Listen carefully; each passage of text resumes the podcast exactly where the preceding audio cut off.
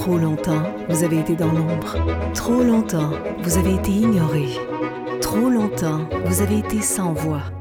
Aujourd'hui, en grande première, le mouvement citoyen Handicap Québec met à l'honneur les personnes en situation de handicap et présente le balado des 10% Voici votre animateur, Richard Guillemette. Aujourd'hui, je suis vraiment content. Je parle avec une fille que je connais depuis plusieurs années. Euh, une fille qui est assez extraordinaire. C'est une. Ben, je pense que c'est une tête brûlée, en fait. Je ne sais pas si elle va comprendre le terme tête brûlée. Puis là, vous vous demandez ben, pourquoi elle ne comprendrait pas? Ben, vous allez le deviner assez vite. Euh, elle est donc une tête brûlée. Elle est une artiste. Elle est une femme euh, une femme qui, qui, a un, qui a un seul but, c'est d'être libre. Hein. Il n'y a rien de plus important pour elle que la liberté. Et vous allez voir que cette liberté-là, elle ne pas, euh, pas gagnée facilement, puis elle n'est pas complètement gagnée. Vous le savez, c'est très difficile. Euh, elle n'est pas québécoise, elle n'est pas canadienne, elle n'est pas américaine, elle est européenne. C'est une Belge, elle s'appelle Harry. Vous la connaissez sur Harry Fay. Harry, comment ça va? Ça va bien? Ça va très bien, merci beaucoup. J'espère que toi aussi. Ben, ça va pas si mal, merci infiniment. C'est sûr qu'il y a des hauts puis des bas. Écoute, quand je dis tête brûlée, toi, est-ce que tu sais ce que ça veut dire, ça, une tête brûlée? Je connais beaucoup d'expressions euh, québécoises, mais je t'avoue que celle-là, euh, elle ne me dit rien. Une, tête brûlée, c'est quelqu'un qui n'a pas peur de foncer, qui a peur de faire un peu n'importe quoi pour arriver à son but. Euh, puis toi, au fil de notre discussion, on va voir que c'est vrai. Il n'y a rien qui t'arrête. Quand je dis qu'il n'y a rien qui t'arrête, est-ce que je me trompe en disant ça? Non, tu as totalement raison. J'ai toujours été comme ça. Mais tant que le, but, c'est d'arriver à la liberté, pour moi, tout est gagné. Exact. Ben, c'est ce qu'on dit en introduction. Donc, je ne me suis pas trompé. Le but le plus important pour toi, c'est la liberté. Puis toute ta vie, tu t'es battu pour la liberté, même en tant qu'enfant, adolescente. Là, tu es une jeune adulte. Quel âge as-tu, Harry? C'est pas indiqué. Je sais qu'on ne pose pas ça. Mais moi, je suis un peu tête brûlée aussi. Quel, âge as-tu? Alors, j'ai 21 ans. donc, tu es une très jeune adulte. Euh, aujourd'hui, on peut le dire rapidement. Tu vis en appartement, mais on va dire comment tu t'es rendu là. On va commencer. écoute, tu vas nous confier des secrets aujourd'hui, parce que je veux que les gens. Parce qu'il y a beaucoup de Québécois qui te connaissent, Harry. Je veux dire, c'est quand je parle. Dans le milieu ici, quand on parle de défense de droit, souvent ton nom ressort. tu, tu, es quelqu'un de connu au Québec quand même. Est-ce que tu savais ça? Alors, franchement, ça me touche très fort et je ne savais pas du tout. Et ça me motive à continuer encore plus parce que c'est pas souvent que j'entends ça. Mais je sais quand même que quelque part, je suis connue. Mais bon, comme toute personne, je peux douter et c'est vrai que je doute beaucoup de moi. Bien, au Québec, en tout cas, tu es quelqu'un de connu, tu es très présente. Euh, ben, D'ailleurs, je te connais. je te connais. Puis si je te connais, c'est parce qu'il y a des raisons. Pour ça, tu nous as contactés il y a plusieurs années quand tu étais adolescente. Euh, avais, puis déjà, tu étais en feu, mais en feu total. Je veux dire, mon Dieu, tu, tu, tu vas, en tout cas, tu vas devenir une. Tu es déjà une grande activiste, mais tu vas devenir une très, très grande activiste, à mon avis. Mais j'aimerais qu'on parle de ton enfance un peu. On va aller dans ton enfance parce que tu n'as pas eu une enfance facile, Harry. Raconte-nous un peu. Raconte. Ben, va, dans les détails. Les gens, parce que les gens, ils croient que parce qu'on est une personne en situation de handicap, on vit juste la difficulté d'être handicapé, mais non. On a aussi des difficultés que les autres peuvent avoir et que les autres ont. Toi, Harry, ta difficulté, c'était quoi? Alors, en fait, euh, ma difficulté, c'était surtout euh, d'avoir une famille qui était absente, de, d'être en situation de handicap, évidemment, parce que je suis atteinte d'une amyotrophie spinale, mais aussi parce que je pense que quelque part, mon cerveau fonctionne différemment des valides, enfin des personnes normales. Et, euh, forcément, du coup, euh, être dans une norme sociale, ça m'a jamais convenu. Euh, alors, pour en revenir à mon enfance, eh bien, la maladie a été détectée à mes 18 mois. par un médecin généraliste parce qu'il était frappé d'emblée d'une grande hypotonie. Et du coup, j'ai été détectée donc de ma maladie. Donc par là, mes parents, ils étaient conscients, mais en même temps, avec toutes les difficultés qu'ils avaient euh, mentalement, socialement, culturellement, eh bien, je pense qu'ils ne comprenaient toujours pas. Et de plus, ma famille, ma famille, euh, je veux dire mes cousins, mes cousines, eh bien, euh, ils m'ont toujours traité de fainéante. Donc, par contre, oui. Ils m'ont dit, ils savaient pas, ils savaient sûrement pas qui tu allais devenir. Continue, je m'excuse. D'ailleurs, c'est bien simple, de tellement couper les ponts avec ma famille qu'il y en a une qui m'a traité de psychopathe. Mais ça ne me dérange pas, parce que c'est pas le cas et parce que j'ai réussi ma vie. Mais euh, du coup, pour euh, oui, en revenir à ça, c'est que par exemple, ma, ma tante, elle mettait euh, une danette au chocolat dans une autre pièce, juste en face de la pièce où j'étais, et je devais aller à quatre pattes, donc j'avais 4-5 ans. Et, ou alors de l'argent aussi, donc parce qu'il voulait vraiment que je marche mais euh, il y avait surtout euh, ce stéréotype euh, de l'enfant qui n'a pas de problème dès le départ, parce qu'avec une amyotrophie spinale, on ne voit pas forcément qu'on a des problèmes. On voit à force parce qu'on a des rétractions, parce qu'on développe un problème musculaire. Mais comme ça, au début, on ne voit pas. On voit que c'est comme un, handicap invisible. Alors du coup, les gens, ils nous stéréotypent de de fainéants, sauf évidemment les enfants euh, qui ont une amyotrophie spinale de type 1 parce que eux, ils n'ont pas développé leur cage thoracique, etc. Donc ça se voit beaucoup plus. Toi, toi es une. Toi, il y a plusieurs types d'amyotrophie spinale. Toi, tu es, quel numéro? 1, 2, 3 Alors, moi, je suis 2. Je suis 2. Euh, j'ai acquis la, la position assise, j'ai acquis euh, le 4 pattes. Euh, voilà, je faisais la grenouille quand j'étais petite, je me rappelle. Mais tu étais une fainéante. Tu étais une fainéante, même si on savait que tu avais un handicap. Euh, ta famille, eux, culturellement, parce que, bon, ils n'ont jamais vu ça, euh, ils te traitaient de fainéante et tu étais un enfant. Tu étais un enfant. C'était difficile, c'était difficile, C'est une enfance qui a commencé assez. Tu avais quel âge à peu près? Avais... La première fois que tu as entendu que tu étais fainéante, avec quel âge? Ah, euh, entre 3 et 4 ans, même 2 ans peut-être. OK, c'est exceptionnel.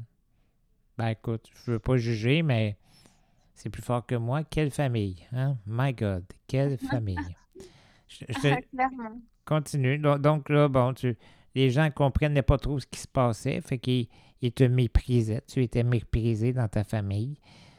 Euh, mais en fait, euh, le souci surtout principal, c'est que après tout ça, ma mère, elle a commencé à. Donc, quand on m'a emmenée chez le kiné, etc., j'avais beaucoup de, de thérapie. Mais en dehors de la thérapie, ma mère, à la maison, elle prenait de l'huile d'olive.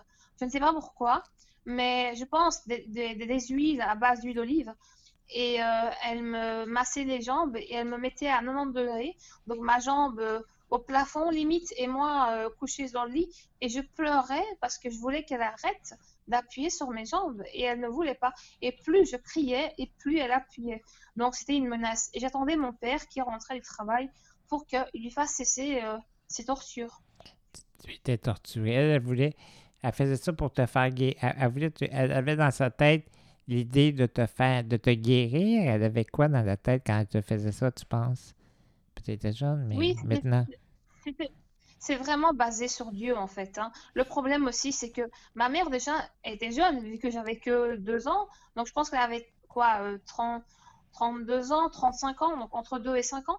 Mais aussi, le problème, c'est qu'il y avait une énorme population dans, dans la ville où j'habitais qui était musulmane. Il y avait notamment des vieilles femmes de 60, 70 ans qui disaient ne t'en fais pas, appuie bien sur ses jambes et euh, mets bien de, des huiles euh, d'olive et tu verras, elle marchera.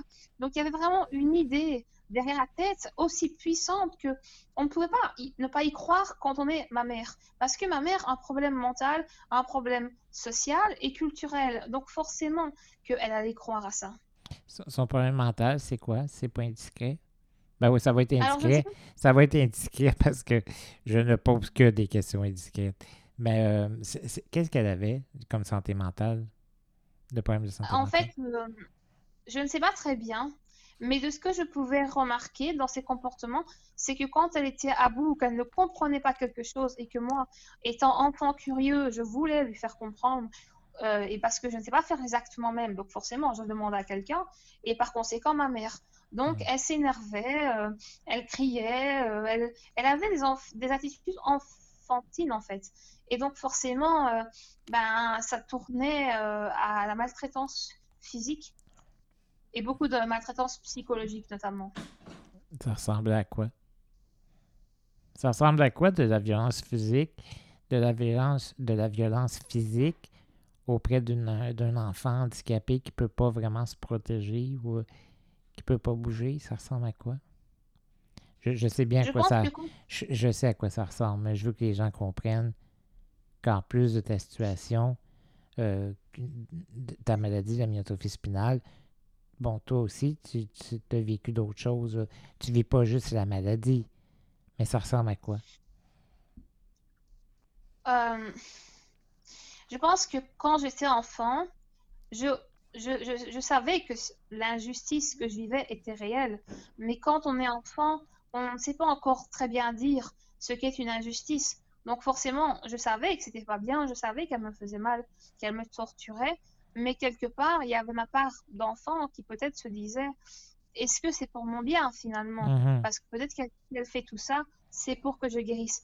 Mais aussi, en réalité, même si je ne croyais pas à ces méthodes, quelque part, jusqu'à mes 10 ans, je pensais quand même que j'allais marcher parce que je me disais, il y a peut-être espoir, euh, des traitements, enfin, donc je pensais plus d'une méthode scientifique que religieuse, mais malgré tout, bah voilà, c'était très compliqué à ce niveau-là tu as eu l'espoir de, marcher, puis elle, euh, à, cause de la science, tu as pensé beaucoup à la science. Elle, c'était plus religieux. Ta mère était musulmane, c'est ça? Oui, et ce qui est marrant, c'est que parfois, elle me réveillait, et une fois, elle m'a réveillée à 6 heures du matin hmm. pour faire la prière, donc la première prière. Euh, donc, elle m'a mis, j'avais une tablette sur ma chaise roulante, euh, elle m'a mis un coussin et elle me penchait, parce que je ne savais pas me pencher, et me redressait le dos. Euh, et en fait, euh, je devais dire des versets, donc euh, des textes. Et donc, moi, ce que je faisais, c'est que je faisais semblant de faire la prière. Donc, je dormais pendant que j'étais sur le coussin. Et comme je ne savais pas me lever, eh bien, c'était elle qui devait faire l'acte. Donc, moi, je dormais pendant ces moments. Et je... Parce que je savais que Dieu n'existait pas. À 6 ans, je savais que Dieu n'existait pas. Toi, tu es athée, tu ne crois pas en Dieu du tout, là. Du, tout. Oui, mais c'est drôle parce que la plupart du temps, les Turcs, les Marocains, les musulmans en tout cas, euh, quand ils ne croient pas en Dieu, ils, ne sont pas totalement pas croyants. Ils sont un petit peu peu croyants, mais pas totalement. Et à un moment donné dans leur vie, ils redeviennent croyants, ce qui ne sera jamais mon cas. Moi, je suis vraiment un cas à part parce que je, ne crois vraiment pas en Dieu. Moi, je crois en ce qui est réel, en ce qui est prouvé. Euh, je crois en la science. Et pour moi, avec ma maladie, c'est d'autant plus vrai. Donc forcément, je ne vais pas commencer à croire à des, à des mythes ou des légendes. Après, je respecte chaque personne qui sont croyants parce qu'ils ont besoin de croire en quelque chose et que peut-être c'est vrai, mais c'est pas ma vérité à moi. C'est le fun, c'est le fun. On va en parler tantôt de ça. Parce que j'ai des opinions là-dessus, puis c'est le fun. On va échanger, ça va être super le fun. Mais, mais là, ton enfance, donc, euh, là, mettons qu'on s'en va plus vers les 10 ans, 9-10 ans. Euh, ta mère, elle, elle, te frotte encore les jambes comme une malade mentale. Puis là, euh, toi, tu souffres. Est-ce que, est-ce que, est-ce que tu vis d'autres sortes de violences euh, physiques et psychologiques? Est-ce que. Est-ce que, Comment ton enfance s'est passée? Comment? Est-ce que tu étais heureuse en tant qu'enfant? Malgré tout, là? Malgré le fait je Crois que j'ai jamais... Oui, je t'écoute. Je crois que j'ai jamais été heureuse parce que j'avais une... j'ai une conscience. Et ma conscience, elle me fait réfléchir beaucoup plus que les autres. Donc forcément, j'ai toujours été seule euh, en tant que personne euh, à l'école, enfin en primaire, donc chez les enfants et puis euh, chez les secondaires, donc chez les adolescents. J'étais en, école spécialisée par choix malheureusement. Et euh, là-bas, il y avait des handicapés euh, comme moi qui interagissaient, qui faisaient des études euh, pour devenir comptable ou secrétaire. Et en fait, moi, je ne m'entendais pas du tout avec ces gens-là. Donc, c'est bien la preuve que on peut être handicapé et ne pas s'entendre avec les handicapés parce que j'avais pas la même la même façon de vivre la même façon de réfléchir parce que moi j'ai dû grandir sans parents. Donc forcément ma maturité était beaucoup plus élevée que ces enfants-là qui ne pensaient que à des musiques de groupes de rock ou de autre chose de pop plutôt parce que moi je pensais c'est le fun ce que c'est le fun ce que tu dis mais c'est le fun ce que tu dis parce que tu dis bon moi j'étais j'étais plus vieille, j'étais plus mature qu'eux autres mais on, on s'entend pour dire que c'est pas parce qu'ils sont handicapés ou pas handicapés que tu t'attendais pas avec eux. C'est plus une question de maturité, là. Oui, et puis de toute façon, euh, euh, si on va dans ce sens-là, toutes les personnes qui sont noires, elles s'entendent pas forcément ensemble. toutes les personnes musulmanes ne s'entendent pas ensemble et toutes les femmes ne s'entendent pas ensemble. Mais si tu aurais, si aurais rencontré une personne handicapée aussi mature que toi, là, tu, t'aurais entendu avec. En fait, euh, moi, je suis compliquée, mais je ne rejette pas les autres. C'est les, autres qui me rejettent en général, parce que je suis compliquée, justement. Euh, mais moi, j'accepte tout le monde.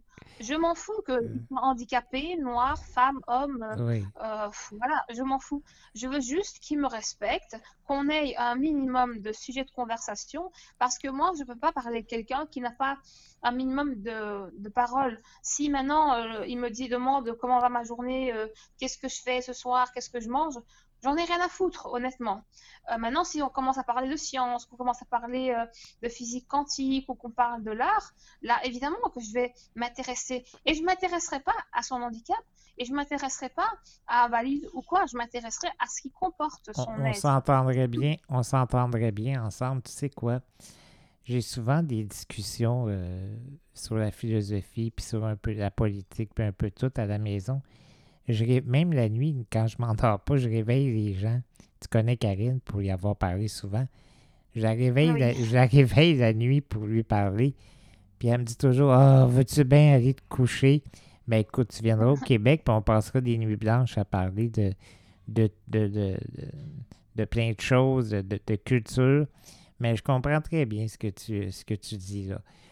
Tu as besoin d'être. Ton cerveau est allumé, puis tu veux parler avec des gens qui sont allumés aussi, naturellement.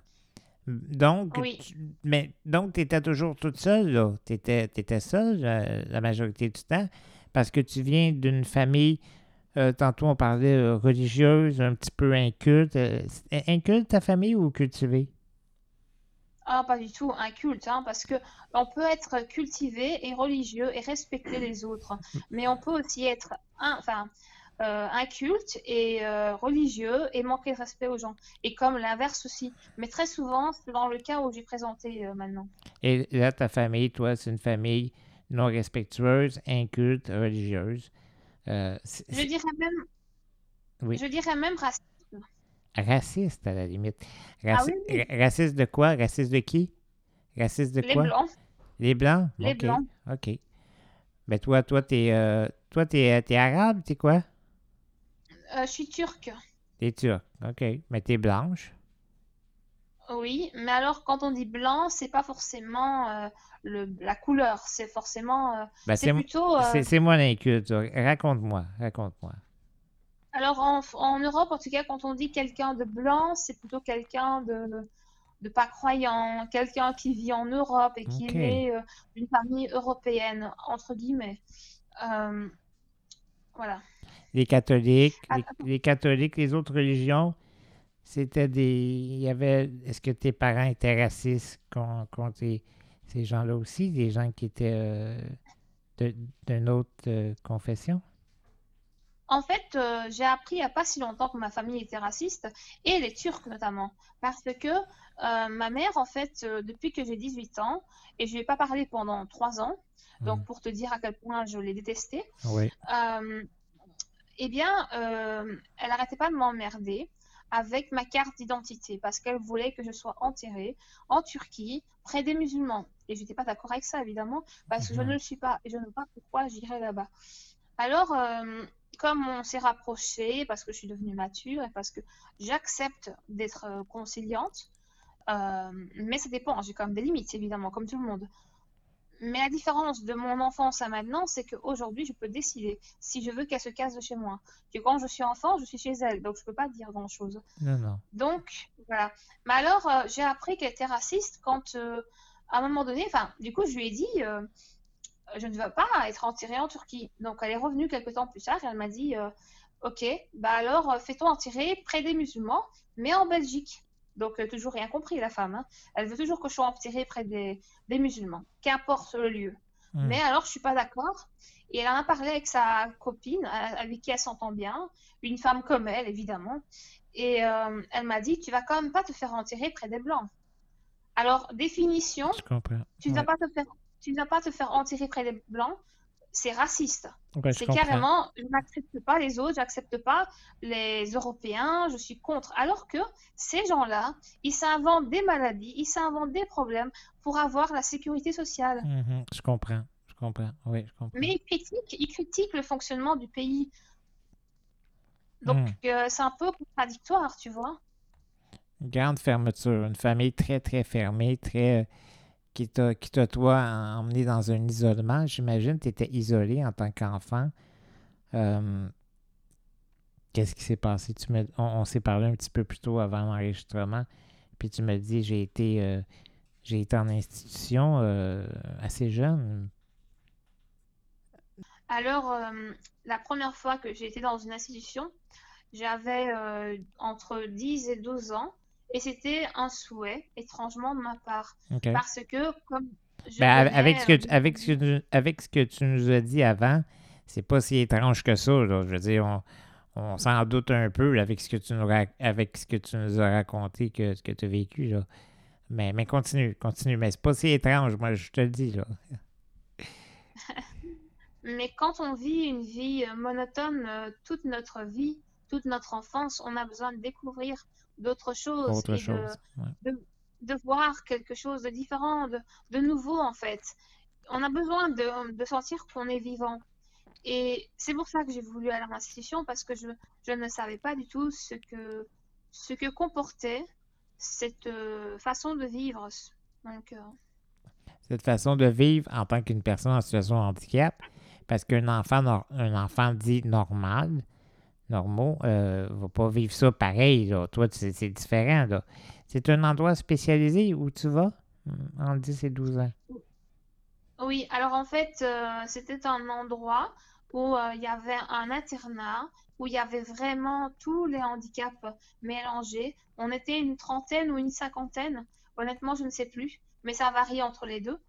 Et euh, il y avait tous les handicaps, donc ça partait euh, des troubles du comportement aux problèmes visuels, aux problèmes euh, sonores, donc auditifs. Ça partait aussi physique, donc notamment moi. Et puis les problèmes, longue hospitalisation, les enfants qui. Voilà, tout ça. Puis, moi, j'ai vu un reportage sur les institutions en Belgique, puis c'était assez laid, merci. Euh, Donne-moi une image. Essaie de nous donner une image de l'institution où tu étais en 10 et 12 ans. À quoi ça ressemblait? Alors, euh, au début, c'est beau parce que, comme tout euh, endroit, euh, souvent, le décor, c'est souvent mensonger.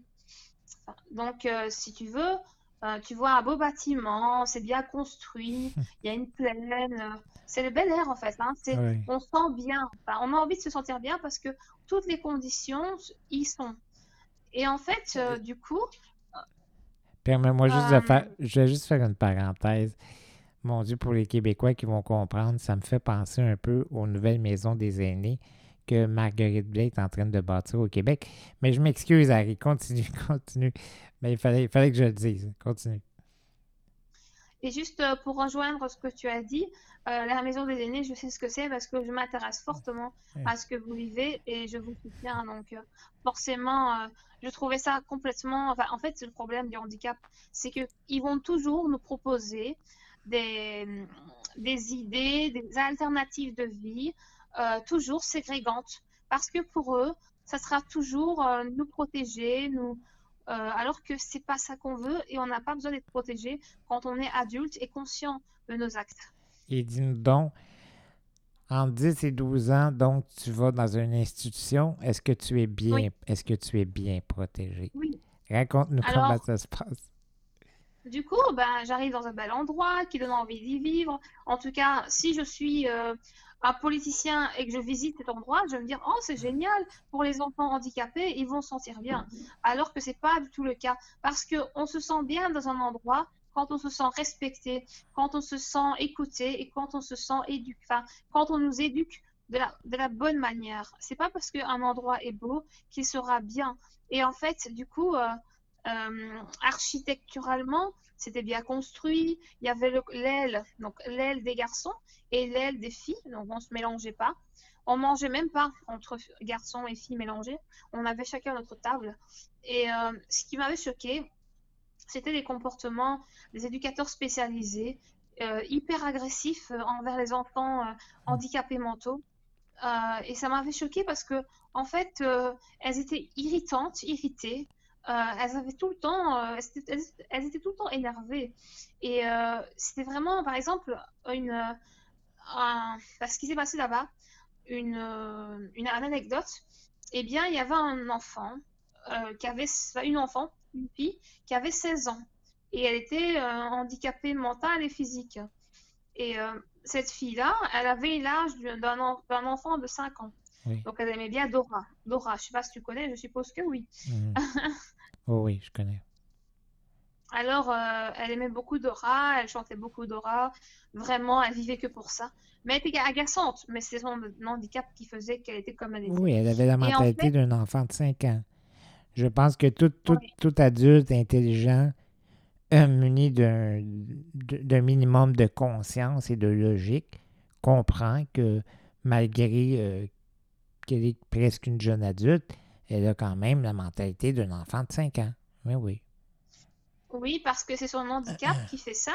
Et alors, le problème, c'est que comme elle est vulnérable à cause de son handicap mental, eh bien, on va l'agresser, on va la maltraiter verbalement et physiquement. Et un matin, ce qui s'est passé, c'est que euh, chaque matin, si tu veux, euh, on me mettait sur un, lève-personne mhm. euh, et donc euh, on m'emmenait aux toilettes. Et en fait, euh, il y avait euh, trois, quatre toilettes dans l'aile des filles, donc l'endroit où j'étais. Et les éducateurs qui m'habillaient le matin, elles me, enfin, elles, limite, elles criaient sur l'enfant, hmm. l'enfant handicapé mental, pour qu'elle se dépêche parce qu'elle était aux toilettes. Alors, pour la menacer, un jour, elles, elles ont tellement crié, elles ont dit si tu ne te bouges pas de là, je vais te mettre Harry, donc euh, Harry fait, sur tes jambes. Et ils ont, ils m'ont mis sur euh, ses jambes, donc j'étais nue. Et elle était aussi nue, du coup, parce que du coup, euh, elle ne savait pas se dépêcher. et quelle, quelle violence, quelle violence, quelle violence. Continue. Et le problème, c'est que cet enfant-là, du coup, comme elle avait un problème de maturité mhm. intellectuelle, eh bien, elle était lente. Donc, forcément, elle ne comprenait peut-être pas qu'il fallait faire vite parce que le matin, c'est compliqué. Mais surtout, ce que je ne comprenais pas, c'est que pourquoi elles, étaient emmerdantes à aller à cette toilette alors qu'elle avait d'autres. Et je ne comprenais pas, et je ne, je ne comprendrai jamais. Donc, euh, et cette maltraitance qu'elles ont eue envers cet enfant, hmm. et moi aussi, parce que du coup, moi aussi, j'étais assise sur le, les fesses, les jambes d'une enfant de, de, 16 ans et mentalement 5 ans, bah, je me sentais un petit peu. Et moi, j'avais pourtant 10 ans. Hein. Puis il faut dire aux gens que ça, là, excuse-moi, ça, c'est un exemple. Parce qu'il y en a des milliers d'autres. Euh, même moi, j'en ai vécu à un moment donné à Marie-Enfant ça va toujours être comme ça. Si c'est pas nous le patron, si c'est pas nous qui décide que la personne qui nous aide, euh, si on la paie pas, si on n'est pas son employeur, ça va toujours arriver, ça. Toujours. Peu importe l'institution, peu importe ton âge, écoute, ça arrive aux personnes âgées, ça arrive tout le temps. Puis ce n'est pas vrai que c'est des exceptions. Est-ce que tu es d'accord avec moi, Harry? Complètement, parce que le problème, c'est que quand euh, un service, une alternative de vie où il y a des, des, des, enfin, des auxiliaires, des aides-soignants, des éducateurs, et qui sont en masse, eh bien, ils réfléchissent ensemble et donc ils fondent une sorte de dictature, euh, une sorte de règlement, et ils pensent à notre place. Alors du coup, c'est ça le problème, c'est que quand on travaille avec une personne, avec une auxiliaire, elle n'a pas de collègue avec qui parler, avec qui échanger et faire des règles. Elle est avec nous, donc elle va réagir avec nous, elle va nous mettre dans les projets ou elle va nous... Vraiment, elle va nous respecter. vraiment bien. Je pense que tu as bien dit ça. C'est très, très bien dit. C'est clair même, c'est très clair ce que tu dis. C'est ça, c'est exactement ça. Mais, mais c'est très clair tu, as totalement raison. Ces gens-là ne s'en rendent pas compte. comment ça se fait qu'un politicien ne se rend pas compte de ça? Comment ça se fait? Les gens qui prennent des décisions, là, qui disent aller mieux dans des, dans des institutions, d'après moi, ils savent. Ils savent, mais ils s'en foutent un peu. T'en penses quoi? Euh, je sais pas. Honnêtement, je pense qu'il y a de la mauvaise foi. Il y a énormément de mauvaise foi. Ah oui. Ah oui je pense que pour faire changer les choses, c'est pas en faisant des lettres, c'est pas en étant gentil et en écoutant le politicien, c'est en agissant et agir, c'est aller devant les départements, aller devant les politiciens et crier haut et fort, même si à la police elle débarque, il faut faire la révolution pour changer quelque chose. Les personnes noires, elles se sont battues parce que elles ont été dans les rues et elles ont gagné pour ça. Mais si elles écrivaient une lettre, qu'est-ce qu'on s'en fout de la lettre? La lettre, elle n'est pas importante. Ce qu'il faut faire, c'est agir, agir radicalement, même si c'est pas euh, euh, tout, le monde n'approuve pas. Mais après, tout le monde approuve parce que tout le monde comprend. Tout le monde, tout le monde vit dans une meilleure euh, société, à l'évidence. Est-ce que tu as vécu, raconte-nous d'autres choses que tu as vécues dans cette institution-là?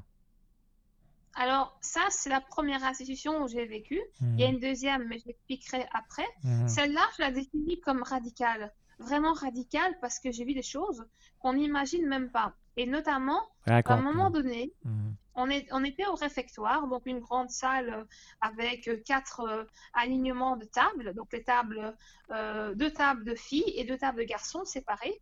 Et à un moment donné, je vois un éducateur un éducateur qui déjà a une grosse voix, donc imposant, et il s'énerve. Et il y a un enfant qui court partout. Et c'est un enfant qui, qui, euh, qui a une hyperactivité extraordinaire. Donc il n'est pas fatigué, il a envie de jouer, il a envie de, tout le temps être actif.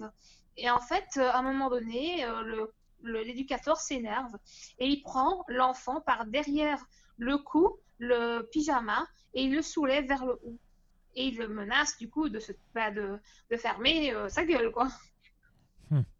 Un enfant handicapé, genre. Hmm.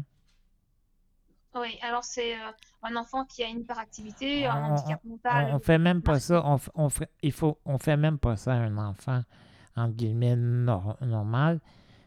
Là, une personne, un, enfant handicapé qui a des problèmes intellectuels. Mon Dieu, quel gros con mange une merde, excusez-moi. Mon Dieu, pour mes gros mots. Mais ça, là, je le répète, c'est pas une exception. C'est comme ça tout le temps, dans pratiquement dans tous les dans toutes les institutions. C'est encore comme ça. Ça a été comme ça à Saint-Charles-Borromée à Montréal. C'est comme ça en Belgique, c'est comme ça en France, c'est comme ça partout. C'est effrayant. Alors là, toi, tu as habité là deux ans, c'est ça?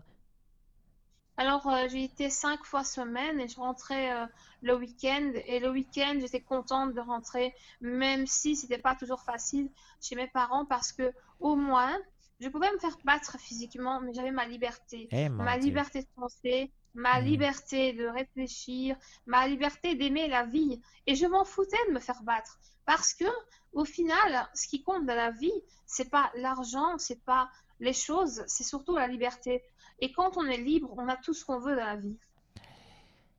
Alors, elle nous dit, euh, Harry nous dit, bon, ok, je savais que j'allais manger une volée, mais au moins, j'aurais les pensées libres. My God, c'est terrible. T'es un enfant, il faut le dire, t'es un enfant. Euh, mature, certes, mais un enfant tout de même. Là, euh, t'as le goût de mourir ou non? À un moment donné. C'est dur pour un enfant. Oui, mais c'est marrant parce que quand j'avais 9 ans, mon père il dormait et ma mère elle foutait rien, elle était à la maison et moi je faisais les courses pour mes parents. T'imagines un petit peu la situation Non, j'ai pas, les parents pas imaginer. C'est mon Dieu, Seigneur Harry. Tabarouette. et pourtant et pourtant j'ai une amyotrophie spinale. Ben oui. Donc j'ai les gens, les gens, qui- j'espère qu'il y a beaucoup de gens qui vont écouter l'épisode parce que là, là, je te dis, je t'aboute. Tabarouette. Fait que c'est toi qui allais faire les courses, donc tu allais faire l'épicerie. T'étais un enfant pendant que tes parents, eux autres. Euh, ah là là, tabarnak, excusez-moi. je sais pas si je vais couper ce bout mais je suis à bout. Continue, continue. C'est... Non, je peux pas couper, c'est trop bon. Écoute, moi, je, je suis sur le cul. Je suis sur le cul. Oui, enfin, donc si tu veux, euh, je jouais vraiment le rôle euh, de- des parents en fait. hein. T'étais, euh, t'étais, parent- t'étais parental, là. C'est toi qui faisais l'épicerie, tu... euh, Mais en fait, euh, j'avais une méthode. C'est que déjà, j'allais au magasin, donc ça, c'était pas très loin, mais euh, c'était quand même un peu dangereux parce que c'était sur la route. Alors du coup, je roulais à fond avec ma chaise, j'avais des sacs derrière moi et je demandais, par exemple, si je suis au magasin, et c'est encore le cas aujourd'hui évidemment, mhm. c'est que euh, je, je regarde, déjà j'analyse la situation. Donc, quelle population il y a, euh, quelle personne est la plus proche de moi, selon le rayon où je souhaite prendre euh, un aliment. Donc, par exemple, on va être dans le rayon de la charcuterie, donc de la viande. Eh bien, je vais regarder la personne qui sera le plus proche de la, de la charcuterie et je le demanderai à cette personne-là. Mhm. Après, quand j'irai euh, dans le, le côté euh, fromage, etc., Mhm, eh mhm. bien, je, regarde- je regarderai une autre personne et je demanderai à cette même autre personne. Ce qui est bien dans cette alternative, c'est qu'on ne demande jamais à la même personne, on est autonome et tout le monde est content parce qu'il a rendu un service. C'est ça, mon Dieu. Puis là, tout ça, toi, tu as réfléchi ça en tant qu'enfant. T'es un enfant. Mais c'est vrai, Oui. je me reconnais tellement dans les propos que tu dis. Mais en tout cas, c'était pas aussi pire, là, mais euh, oui, je me reconnais très bien. Euh, c'est extraordinaire. Fait que là, toi, tu fais les courses, bon, euh, mais au moins, tu es libre, tu penses pas à mourir, tu es, quand même. Tu, vis un. Tu trouves un certain bonheur dans cette, dans cette merde, on va dire comme ça, hein, dans cette merde. Euh, mais là, il se passe beaucoup trop de violence. Il y a un autre hébergement qui s'en vient. Euh, oui, alors euh, ce qui se passe, c'est qu'il y a eu tellement de maltraitance euh, venant de ma mère parce que le handicap devient important euh, et bah, du coup, elle ne sait pas gérer. Et puis moi, je grandis, donc mais, mais ma philosophie de vie, de pensée grandit aussi. Donc je ne peux pas accepter d'être comme elle, croyante, docile et pas rebelle. Non. Et donc, du coup, c'est vraiment là que ça commence. Et donc, euh, d'abord, ce qui alerte, c'est, euh, ce sont les infirmières à domicile et puis euh, une assistante sociale d'une une école spécialisée où j'étais. Mhm. Donc, ce qui se passe, c'est que d'abord, on rencontre un service qui s'appelle Service d'aide à la, Service d'aide à la jeunesse. Et c'est un service, donc SAJ, euh, c'est pour aider les jeunes avec les parents, etc. Si les parents n'acceptent pas et qu'il y a des faits de maltraitance, Mhm. eh bien, le dossier passe à la justice. Et quand c'est passé à la justice, on vient à un service de protection jeunesse, donc ça. SP. Euh, et donc là, euh, ben, j'ai eu un avocat euh, en tant que jeune. J'ai, je devais voir toutes les mois, tous les mois euh, un juge. Puis on, s'entend, on s'entend. C'est pas parce que tu mettais le feu à ton lit, là. C'est parce que tu voulais juste être respecté, et avoir une dignité, puis être libre. euh, Tu voulais être, tu, tu voulais être heureuse, là. C'est, juste pour ça. Puis bon, tes parents, ta mère était malade, euh, ma- très très malade, je dirais même. Euh, on, on en a parlé tantôt. Alors toi, tu te retrouves, mon Dieu, t'as pas, c'est pas facile. L'adolescence s'annonce pas facile. Je, te laisse poursuivre, ma, foi du bon Dieu. C'est, terrible. Euh, ah oui, donc en fait, euh, une fois que j'ai rencontré euh, tout le système de protection de l'enfance, c'est incroyable parce que il y a une référence pour s'occuper de l'enfant, il y a une, un avocat, il y a un traducteur pour les parents, il y a une directrice, et parfois il y a encore d'autres gens. Et donc, constamment, tous les mois, tous les mois qui sont passés, pendant trois ans, euh, même plus, on va dire euh, de mes 13, donc 12, 13 à 18 ans, euh, ça fait quoi Ça fait 5 ans, mais on va dire entre 3 et 5 ans. Donc j'ai vu ces gens-là tous les mois à parler dans le vide parce que bon, pour eux, il n'y avait rien comme solution et ils savaient très bien que j'étais en souffrance parce que du coup, j'ai fréquenté une institution qui était différente donc de celle où j'étais. Et celle-ci, ben, en fait, elle était notamment que pour les handicapés physiques avec des troubles mentaux. Euh, donc, du coup, ben, on était 16 euh, au lieu d'être 30 ou 50. Donc, c'était moins maltraitant, mm, mm, mais il y avait quand même euh, des choses qui étaient dérangeantes. Par exemple, au départ, l'éducateur était quand même super sympa. Il y avait quand même des choses qui se passaient bien. Je me sentais bien, mais comme je grandissais et que je, ma, ma façon de, de penser évoluait constamment, eh bien, c'était pas la façon de vivre que je voulais. Donc, au début, j'étais gentille, je disais, euh, je ne disais rien, j'étais docile, j'acceptais tout ce qu'on me disait. J'étais un enfant exemplaire, vraiment. Je, faisais tout ce qu'on me disait et je ne commentais jamais rien. Ah. Euh, l'handicapé parfait, on va dire. Mais après, à un moment donné, quand. Il y en, a, il y en a beaucoup de ça, il y a des handicapés parfaits. On en a une gang. On en a. Au Québec, en tout cas, on a, on a, une gang de ça. Oh, oui. Ils disent rien. Ah, oui, oui. Oh, oui. Donc, tu étais une handicapée parfaite. Hein? Tu, tu, tu, respectais les, normes, les normes établies étaient les tiennes tout d'un coup. Oui. Alors, euh, à un moment donné, c'était en décembre, c'était à Noël. Et euh, c'était presque les vacances de Noël. Et je voyais euh, tous les bus qui étaient devant l'établissement hmm. qui venaient chercher les enfants qui allaient chez eux. Hmm. Et là, je me suis dit, je ne peux pas rester là. Je ne peux pas gâcher ma vie à rester là. Donc, j'ai procédé à, tous les jours faire une bêtise. Une bêtise, donc fuguer, à partir de là-bas. Mmh. Euh, et j'ai fait beaucoup d'autres trucs que je ne peux pas malheureusement expliquer ici.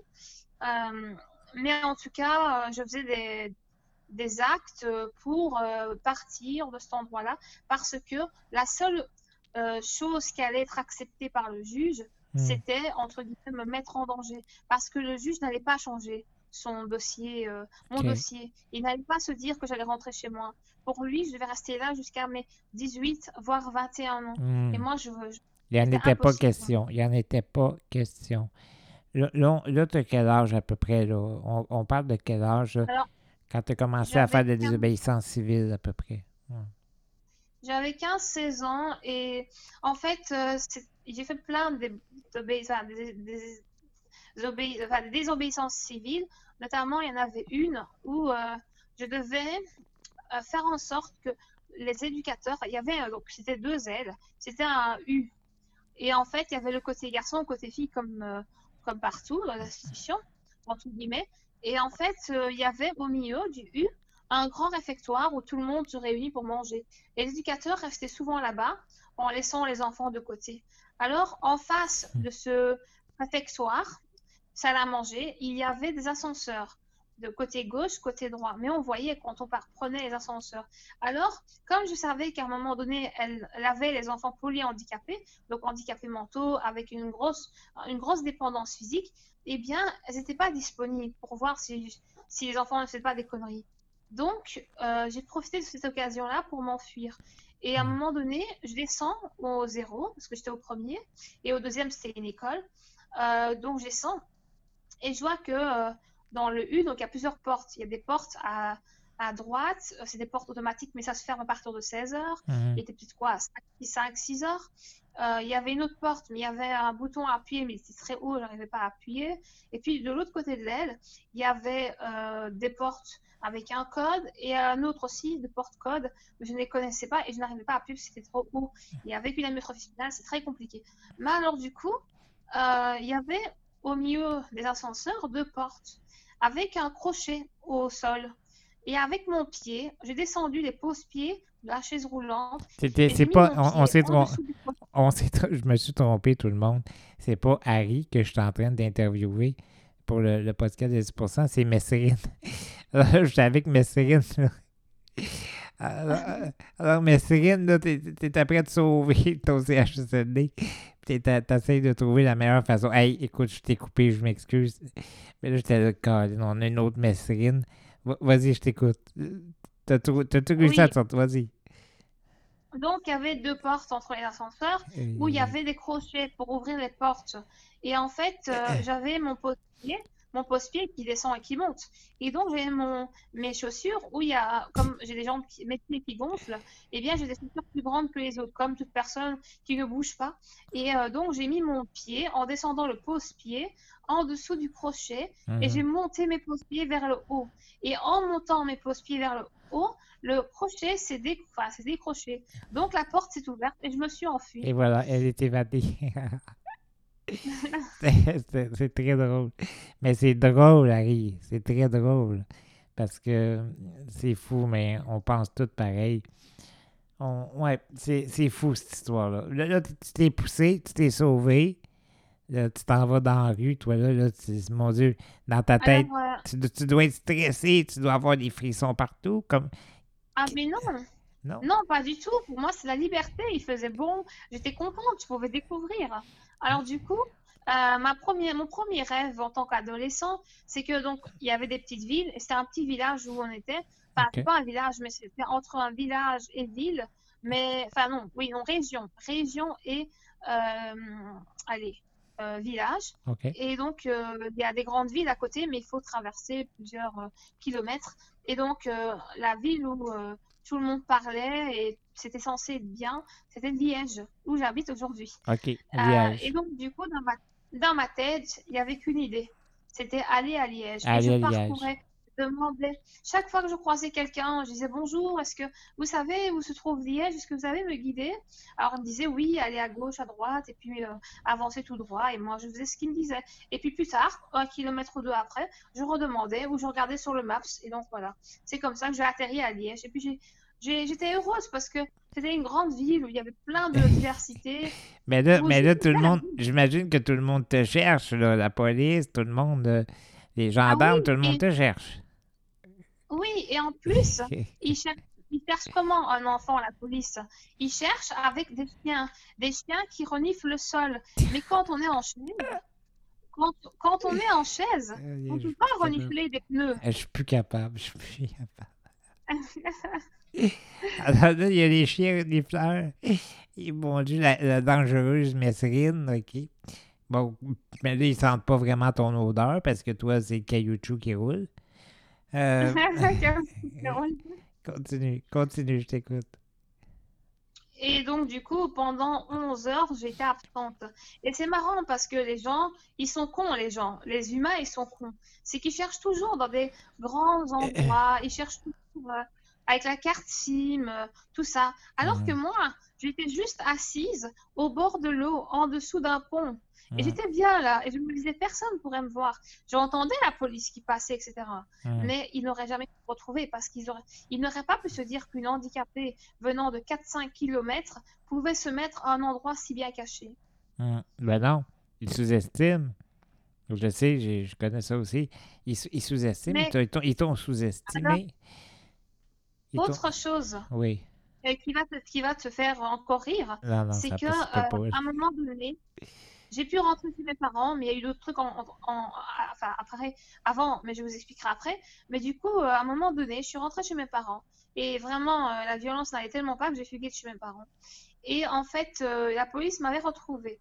Mais ils voulaient me rattraper. Et ils n'arrivaient pas à me rattraper. J'étais en chaise roulante, je courais, j'allais vite. Alors du coup, ils couraient après moi. Donc, comme ils n'arrivaient pas à me rattraper, ils étaient remontés dans leur camionnette. Mais le problème, c'est que moi, j'étais intelligente.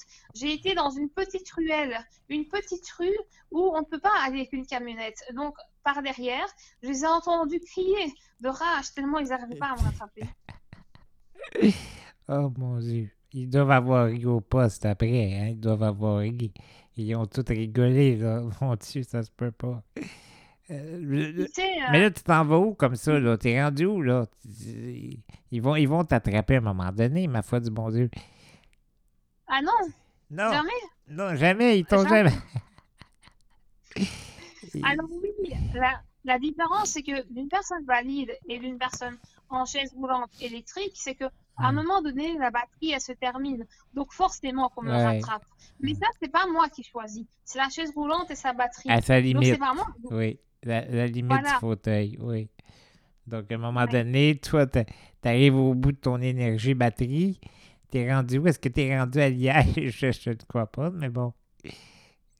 Mais alors euh, aussi, ce qui s'est passé, c'est que du coup, ils étaient obligés de, de décider autre chose pour moi parce que Hmm. j'ai, euh, je les ai désobéis, mais en même temps, c'était parce que je voulais pas vivre là-bas et que j'avais bien prévenu une vingtaine, centaine de fois. J'avais expliqué que c'était pas fait pour moi, que je voulais être dans un internat traditionnel Oui, et avec des aides oui, nécessaires. oui. Mais ça, ils voulaient pas comprendre et, ça n'existait pas. Oui, parce Alors, que là, ils t'ont mis, parce que là, ils t'ont mis, ils t'ont placé dans un endroit où tout le monde avait un handicap intellectuel, puis toi, naturellement, c'était pas ta place.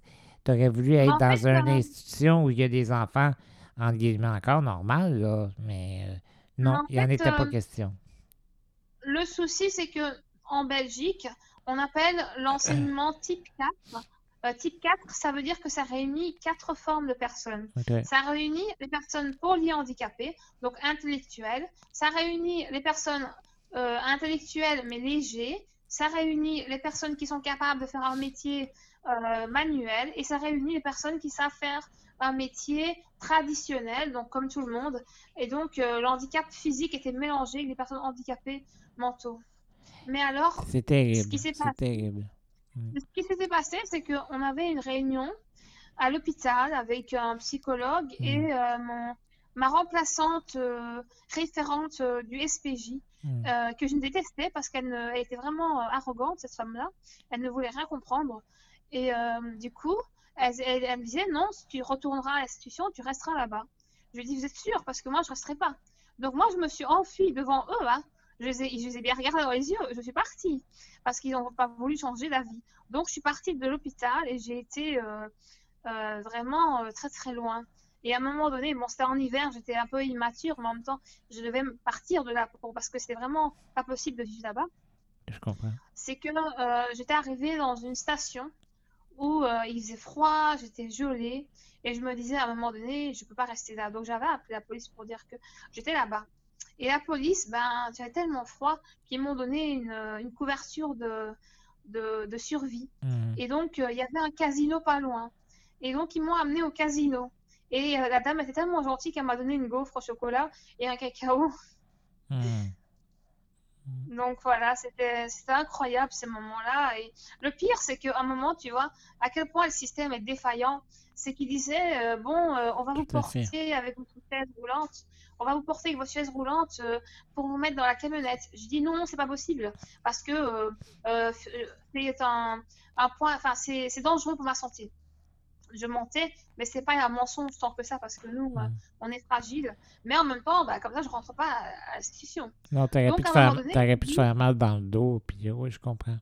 Je comprends. pas Oui, voilà. Et puis, euh, donc, ils ont appelé une ambulance et j'ai dit, mais ma chaise, elle va aller où?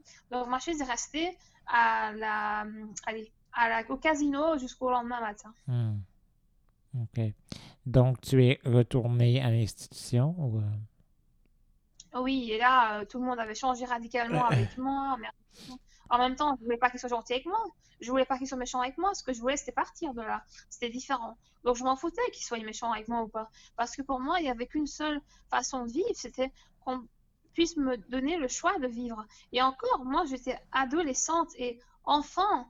Et pourtant, il y a des, personnes handicapées adultes qui vivent encore là-dedans et qui ne se battent pas. Mais en même temps, c'est très difficile de se battre contre un système comme ça parce qu'il faut être euh, acharné. Il faut constamment se battre. Moi, ce que j'ai prouvé à la société, c'est que il fallait pas que j'arrête un seul jour. Si j'arrêtais un seul jour, je prouvais à- au système que Hmm. c'était normal euh, que je reste là-bas. Et c'est ainsi, et, et euh, c'est ainsi pour nous tous. Nous tous.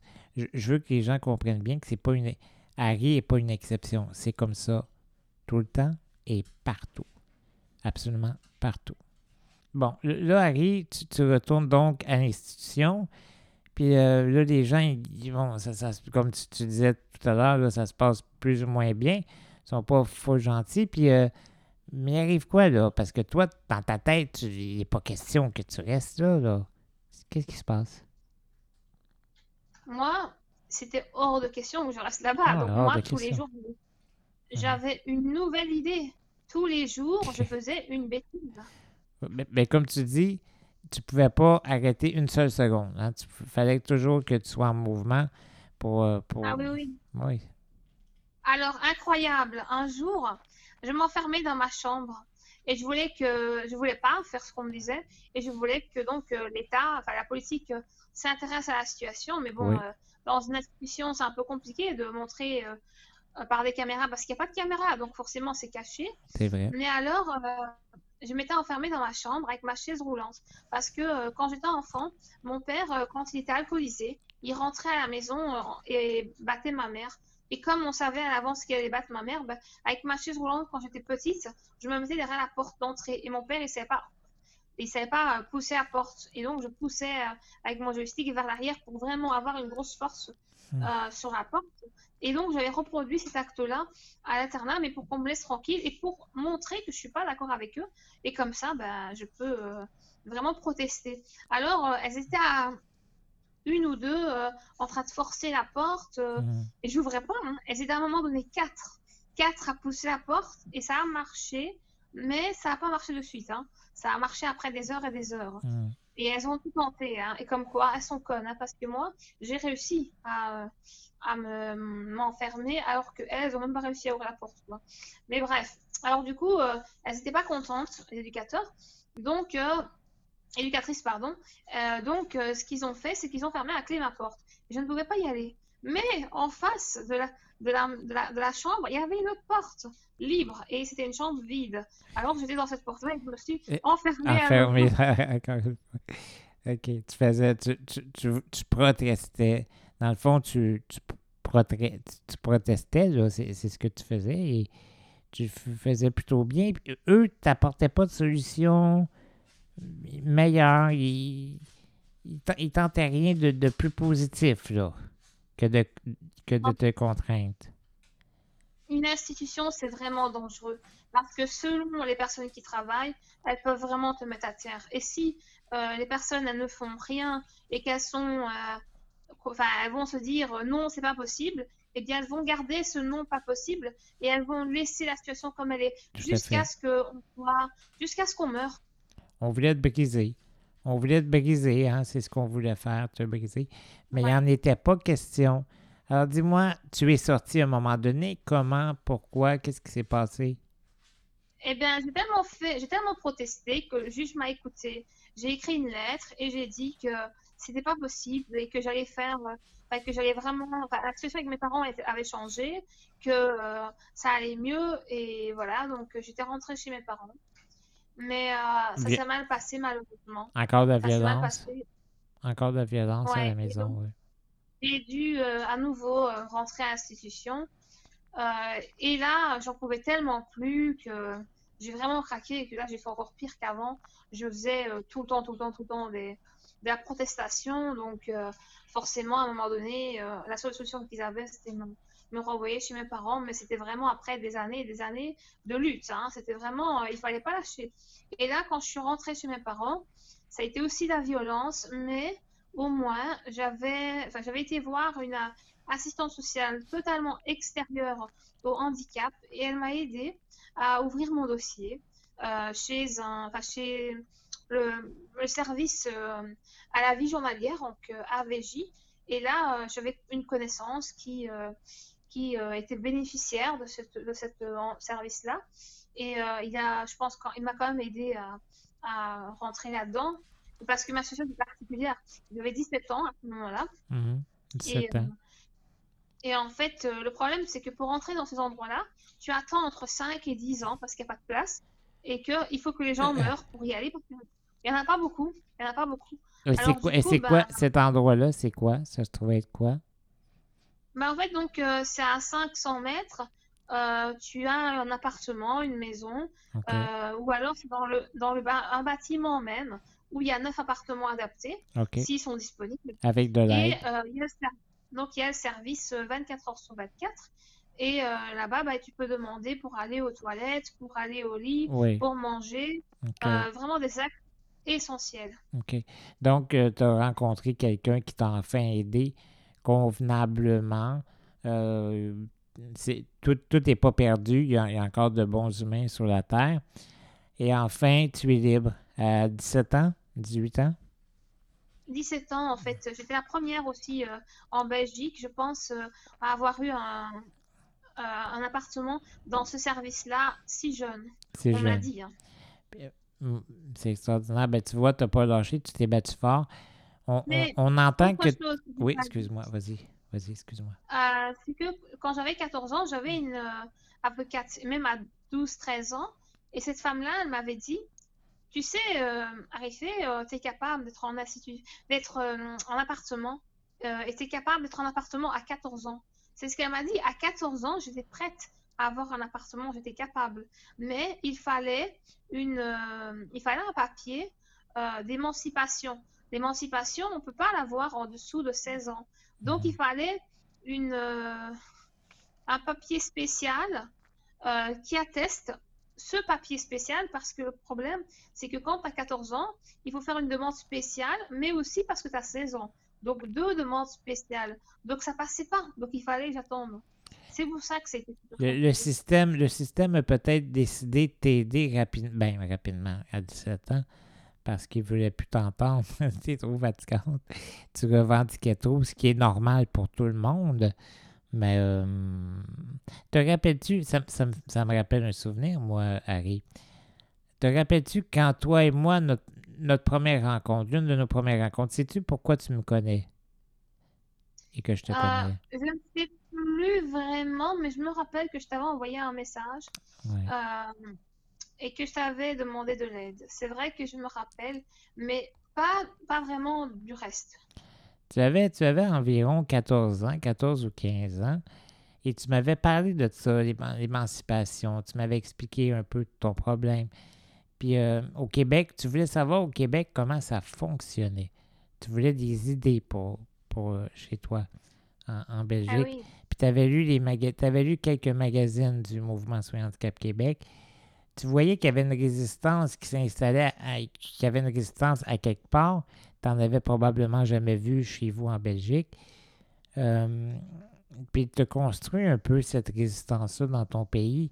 Donc, on t'a, dit que oui, c'était possible, puis tu as compris que euh, je pense qu'on t'a donné aussi un, un coup pied dans le cul, même si tu t'en rappelles pas, à ne pas lâcher. Là, tu es en appartement depuis ce temps-là, donc tu avais 17 ans. Est-ce que c'est le même appartement encore ou. euh, Euh, oui, parce que je paye vraiment pas beaucoup. Oui, Et maintenant, j'ai des bonnes allocations et je vis bien. Et je vis même comme une riche, on va dire. oui. Euh, Oui, parce que c'est pas pareil. c'est- pas pareil comme au Québec. Laisse-moi te dire qu'ici, euh, tout le monde, toutes les personnes en situation de handicap réellement inaptes à l'emploi euh, sont pauvres. On vit pauvre. C'est pauvre. Mais toi, là, on en a parlé un peu au téléphone avant. Euh, c'est différent. Mais là, tu es, là depuis que tu as 17 ans. Euh, tu vis bien. le gouvernement belge te donne euh, une subvention pour ta vie quotidienne, ton épicerie, tes besoins, euh, d'environ deux- 2000 euros, tu me disais, je pense, hein, 2000 euros. En fait, euh, euh, juste de mes 17 ans à mes 21 ans, Oui. je n'ai rien eu parce qu'il y avait Oh. une loi. Mais cette loi, elle a changé. Oh, Aujourd'hui, à 18 ans, en Belgique, on peut demander les 2000 euros. Et j'ai eu une rente de 6 mois, d'ailleurs. mais com- comment tu as fait pour vivre entre 17 et 21? J'avais 900 euros alors. 900 euros à l'époque. Euh, là, maintenant, tu as 2000 euros. Ça va comme un peu mieux. On respire mieux. Ah Ta- oui, oui, oui, Ta, hein. ta vie, ta vie va de mieux en mieux. Tu es une grande artiste. On voit souvent, parce que tu, tu es un activiste au- en Belgique, puis euh, tu, t'as ton, t'es- tu fais des dessins, tu dessines. Dans le fond, c'est c'est par le dessin que tu t'exprimes ton, ton mécontentement face à, à, à- à ce qu'on vit.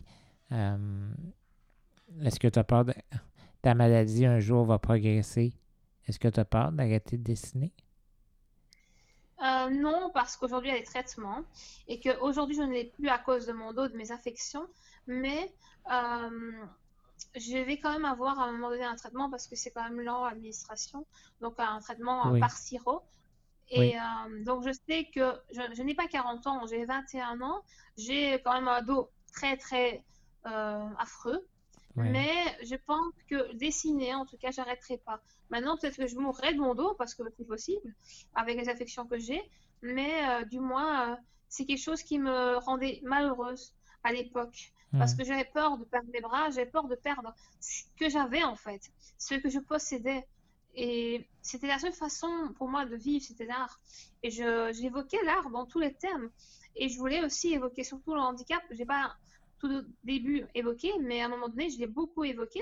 Et donc, j'ai fait toute une euh, illustration euh, de, la deuxième institution où j'ai vécu et où là, euh, j'expliquais donc tout ce que j'ai vécu, comment je suis arrivée hmm. à, à, ma vie d'aujourd'hui. Donc, si quelqu'un voudra le lien, eh bien, Richard le partagera. Je ah ben oui, ben oui, certainement.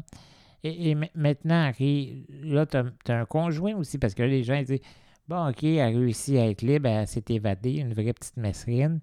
Euh, là, maintenant, euh, euh, mais là, tu as connu l'amour aussi. Hein? Tu as connu l'amour. Alors, grâce, grâce à mes évasions, j'ai été émancipée, j'ai eu mon appartement, mmh. j'ai géré mon argent et j'ai même eu, quand j'ai eu mon appartement, j'ai eu deux éducateurs. Ils n'étaient pas spécialisés. C'était des éducateurs traditionnels et c'était des gens extraordinaire. Ils m'ont considéré comme une personne valide. Ils m'ont beaucoup aidé et ils m'ont dit à la fin de leur aide, parce que j'avais 17 ans, j'étais pas encore majeure, j'avais pas 18 ans, donc forcément je vais avoir une, enfin pas une surveillance, mais avoir quelqu'un qui vient deux fois semaine, voir si tout, se passe bien. Mmh, et eux, ils m'ont dit, ils m'ont dit que j'étais leur, plus belle réussite. Et là, ils m'ont dit, t'as prouvé quelque chose, Harry, t'as prouvé quelque chose, et ça m'a vraiment fait plaisir. C'est là que ma vie a commencé. Ils m'ont considéré comme une valide. Oui, oui, ben oui. Mais, euh, mais il a fallu, mais tu sais, à quelque part, tous ces services-là, j'imagine, communiquent à un moment donné de l'information. Euh, moi, c'est dans ce sens-là où je dis que si tu t'aurais pas battu autant, tu n'aurais pas, ah été, pas été chercher ce service-là. Ce service-là voyait, ah a, vu ta grande maturité, puis ton, ton, vouloir. Tu voulais être libre, puis il n'était pas question de t'emprisonner. Euh, là, j'aimerais qu'on. maintenant, bon, là, tu vis ta, vie, tu vis, c'est ta vie tu vis, tu vis pas la vie de personne, tu vis la tienne, et tu es en amour aussi, tu as, un conjoint maintenant?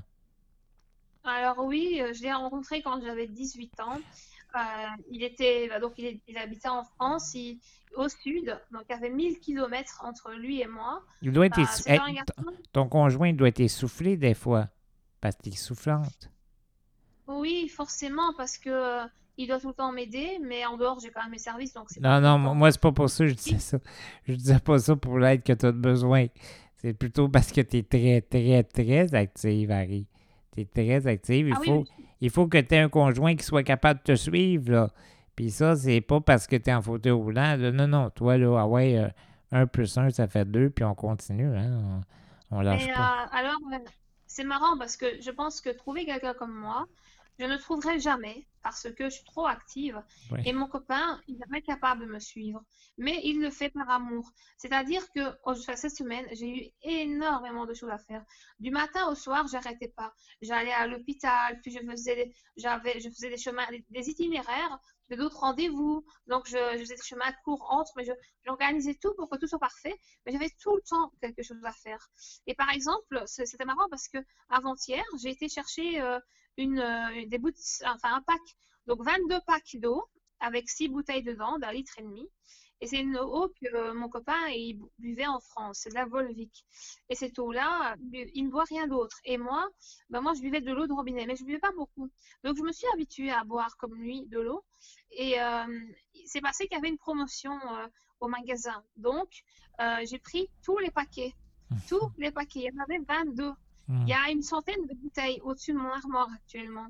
Et en fait, j'étais près du monsieur et je, il était choqué parce que il me dit, mais comment vous allez prendre tout ça et Je disais, euh, vous avez euh, deux secondes, je vais téléphoner un taxi pour, pour voir avec lui euh, si c'est possible ou non. Donc directement, je me mets sur le côté, je téléphone et je dis, bonjour, voilà, c'est pour un taxi. Et si j'avais fait livrer les paquets, c'était pas possible par l'organisation du magasin parce que c'est pas disponible sur le site, donc il fallait que je trouve un moyen. Donc voilà, j'ai payé que 10 euros la livraison et j'ai gagné 50, 50 bouteilles gratuites. Pour te donner une idée à quel point c'était toute une matinée d'organisation, de réflexion. Et, en plus, j'étais capable, hein, moi j'étais capable hein, de m'imaginer que j'allais amener 22 paquets d'eau derrière ma chaise roulante. Il n'était pas question que tu partes pas avec tes bouteilles. Tout ça pour dire qu'il n'y a rien qui va t'arrêter. Puis ton, ton conjoint, ah ton conjoint, tu l'as rencontré comment? Tu l'as rencontré où? Eh ben, en fait, euh, moi, je suis quelqu'un de assez solitaire. J'ai beaucoup de connaissances, mais je discute jamais avec personne en réalité. Mais je suis, on va dire, comme tout le monde. Un jour, euh, sur Facebook, euh, je vois une, une fille qui, qui poste un message avec un livre qu'elle a écrit. Et bon, pour moi, c'était une gamine, elle avait 15 ans, j'avais 18 ans. Bon, c'est pas grand-chose, 18-15 ans, mais entre 18 et 15 ans, on est beaucoup mature, beaucoup différents. Mmh. Alors du coup, je me dis, on va quand même jeter un œil. Je regarde son livre, il est magnifique et j'ai l'impression de lire quelqu'un de 30 ans. Je ne comprends pas. Et à un moment donné, dans les commentaires, je vois un monsieur qui critique, un musicien, un monsieur, qui critique euh, son, son écriture, mais qui la rabaisse tout le temps, tout le temps, tout le temps, et qui ne trouve rien de positif. Hmm. Et alors moi, je reprends pour elle, parce que je me dis, c'est pas juste. Elle écrit magnifiquement bien et elle se fait critiquer.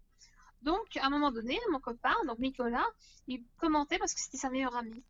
Et euh, donc, du coup, on a commencé à discuter un petit peu comme ça sur le, les commentaires. Et trois jours plus tard, je me suis dit comme ça, au hasard, ce serait quand même bien que j'ajoute, parce qu'il est quand même sympa.